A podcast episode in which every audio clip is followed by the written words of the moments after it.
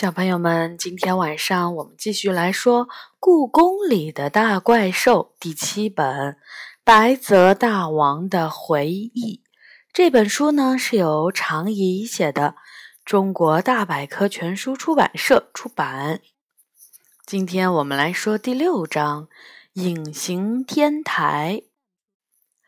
我妈妈不是一个善于收拾整理的人。虽然他能把自己管理的文物仓库整理得井井有条，但是家里和办公室里却是一团糟。拿办公室来说，里面有一个大抽屉，抽屉里至少有上百种东西：螺丝刀、橡皮、胶带，只剩一点电量的电池，半管药膏，一只手套。每当我要找点什么的时候，妈妈总会让我去那个抽屉里找，但我很少能在这些东西中找到自己想要的。还有书架，也许叫杂货架更合适。那上面只有一半的空间是放书的，剩下的地方放着花瓶、相框、明信片、维生素片、水彩颜料。拼图没有灯泡的手电筒。虽然我经常住在这间办公室里，但是我却从没有弄清楚这里面都有些什么。妈妈经常会像变戏法儿一样拿出一瓶过期的罐头，或者稀奇古怪的外国纪念品。所以，在这个无聊的炎热的周六傍晚。当有人在门外问“能不能把你的蓝油漆借给我的时候”，我竟然不知道该回答行还是不行。是谁呀？能不能把你的蓝油漆借给我？我还是那句问话。我这里又不是超市，怎么会有那种东西？我一边嘟囔，一边打开门。龙大人。您怎么来了？一开门，我就被吓了一跳。门外一条只有野猫大小的金龙正抬头望着我。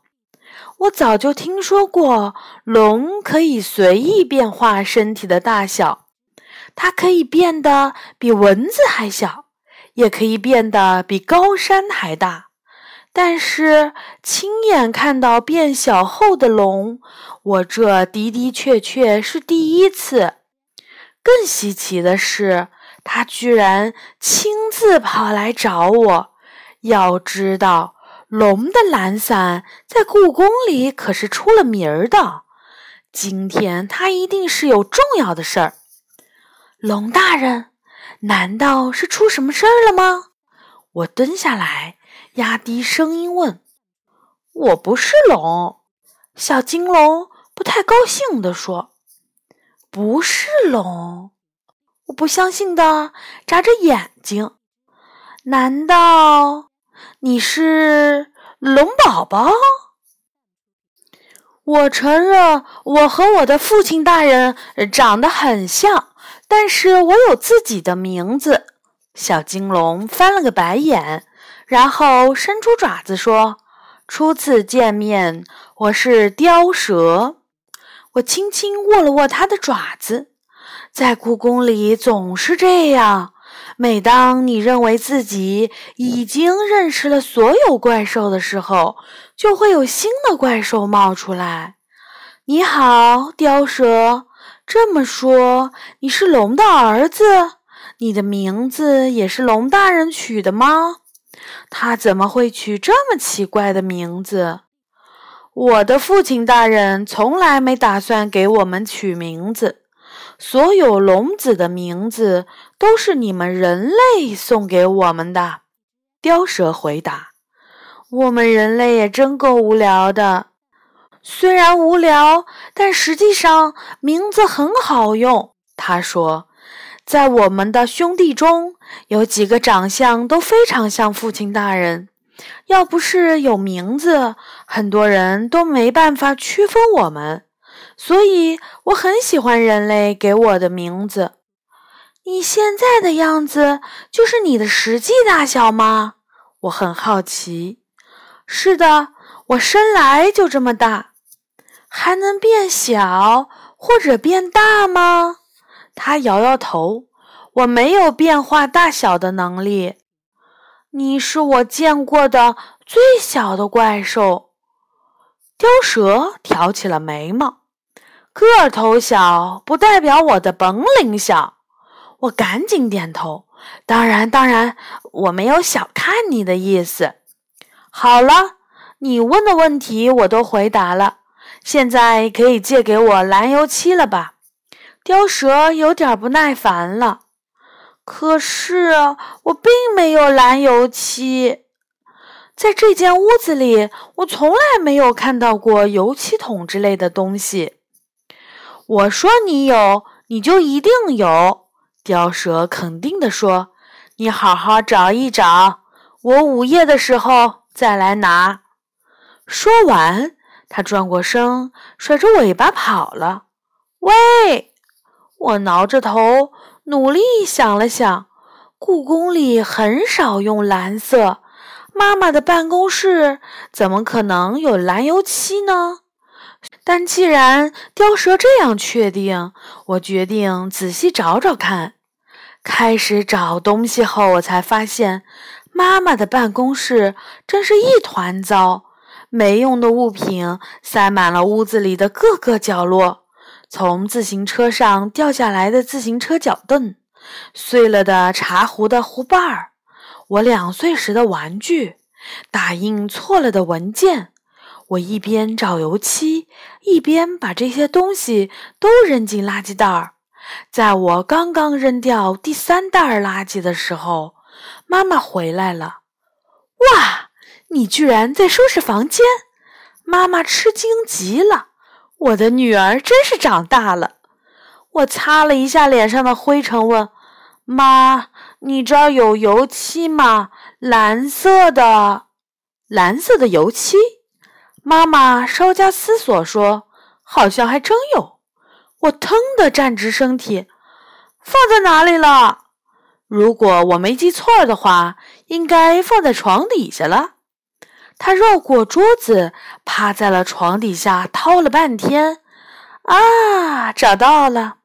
说着，他从床底下拿出了一罐小小的蓝色油漆桶，就是这个。上次本来想把院子里的长椅刷成漂亮的天蓝色，结果一犯懒就忘了，连油漆桶都没打开。你还真有这种东西啊！我感叹道，而且居然放在床底下，就是因为放在床底下，才一直没想起来用。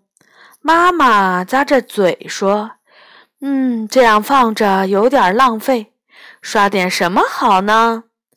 我一把拿过油漆桶，把它给我吧，算是对我整理房间的奖励。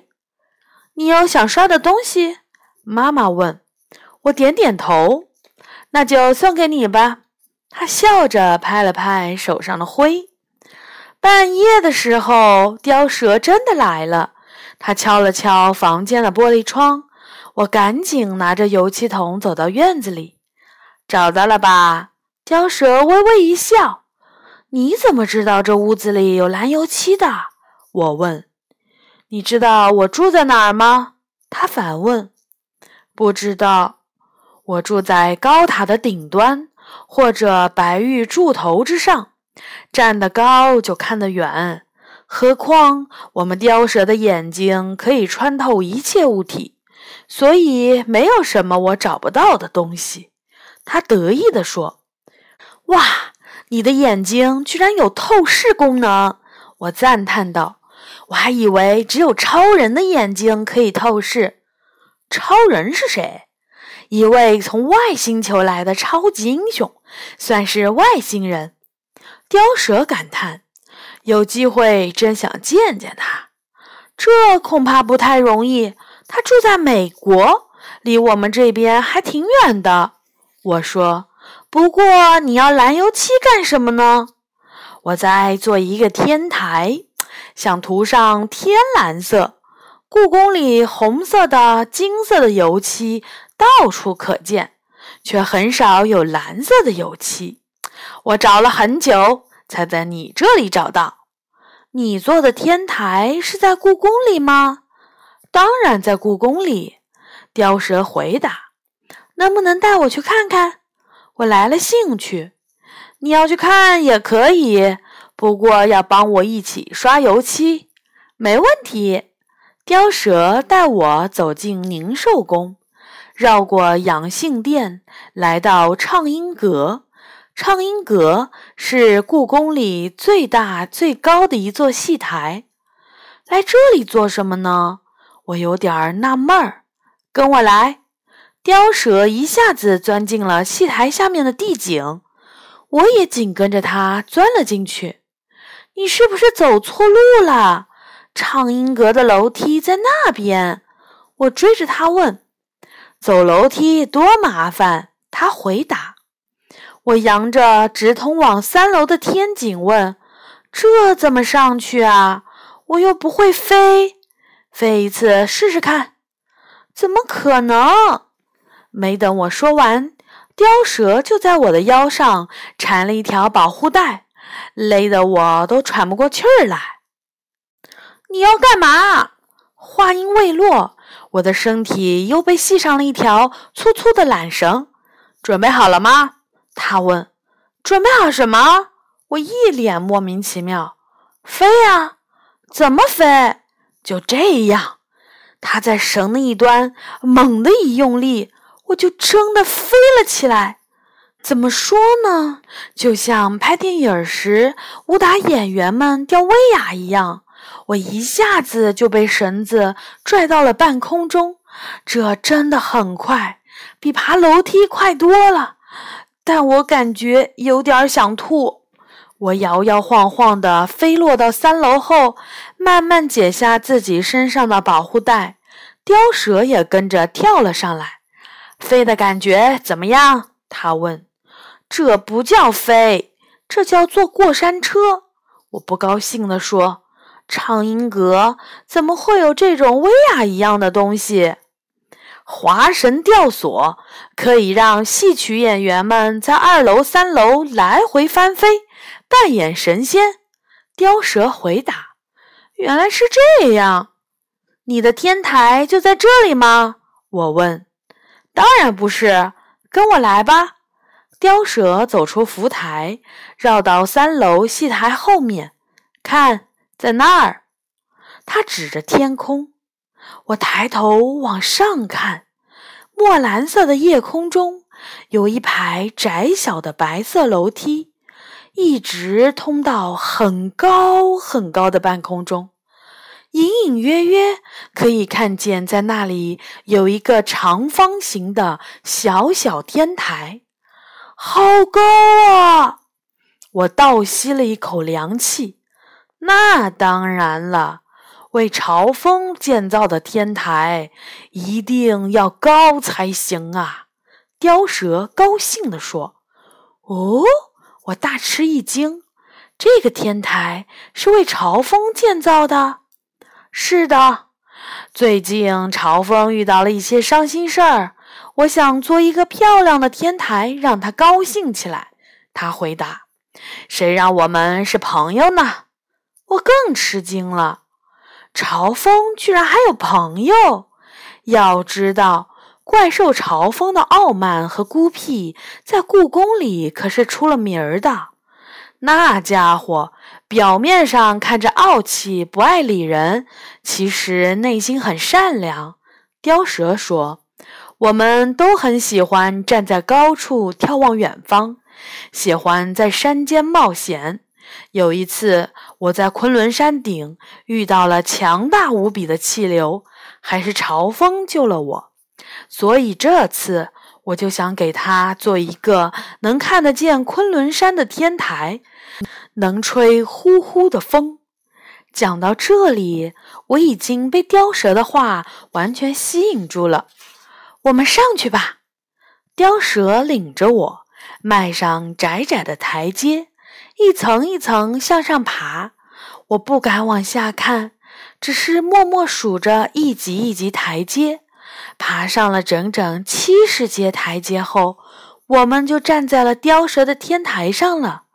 这真是一个顶可爱的天台，上面放着好几个云朵做的大花盆，里面开满了雪白的蔷薇花。蔷薇的花枝缠在天台的四周，像是天然的围栏，就差涂颜色了。雕蛇拍拍手，拿出了油漆和刷子。不一会儿的功夫，用木头做的天台就变成了漂亮的天蓝色，真好看！我忍不住赞叹。不过，你这样随便在故宫上做了一个天台，被院长发现了，不会被拆掉吗？所以我才要把天台涂成和天空一样的颜色。这样，只有在天黑的时候，天台才会露出来；而白天的时候，蓝天下的它就变成了隐形的。真是个好主意！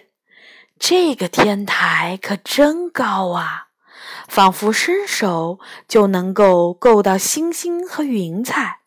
远远望去，可以看到连绵的山脉和银丝带一样的河流。凉爽的风从我的耳边呼呼吹过，我的心好像啪的亮了。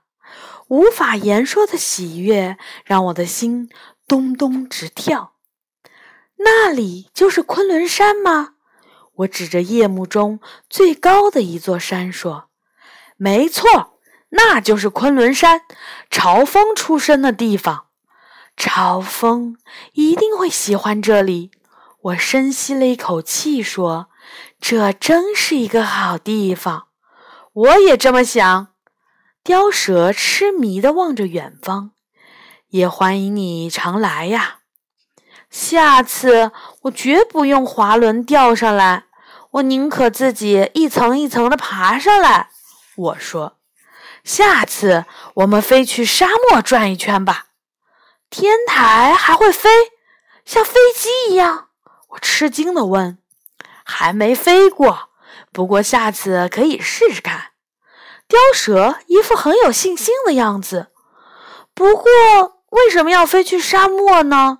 那里那么荒凉。告诉你一个小秘密：虽然周围一个人影都没有，雕蛇还是压低了声音。我和朝风有个共同的梦想，就是在沙漠中建一座比昆仑山还要高的塔。只有在沙漠，那座塔才可以永远不被人类发现。听起来像通天塔，这个名字不错。要是有一天你们的梦想实现了，会带我去看那座高塔吗？我会和朝风商量的。雕蛇回答。一阵风吹过，浓浓的花香扑面而来，我雕蛇都陶醉的闭上了眼睛。第二天路过宁寿宫时，我故意绕到畅音阁的后面。想看看天台在白天时的模样，正如同雕蛇所说的那样，湛蓝的天空中，天台的影子或形状都看不见。我揉了好几次眼睛，看到的都只是天空中蔷薇花丛般的白云。真好啊，白天会隐形的天台。我的脸上不由自主地露出了微笑。看来夜晚无聊的时候，我又多了一个好去处。好的，小朋友们，第六章呢，我们就说完了。下一次我们会说第七章，小气的龙大人。好，小朋友们，晚安。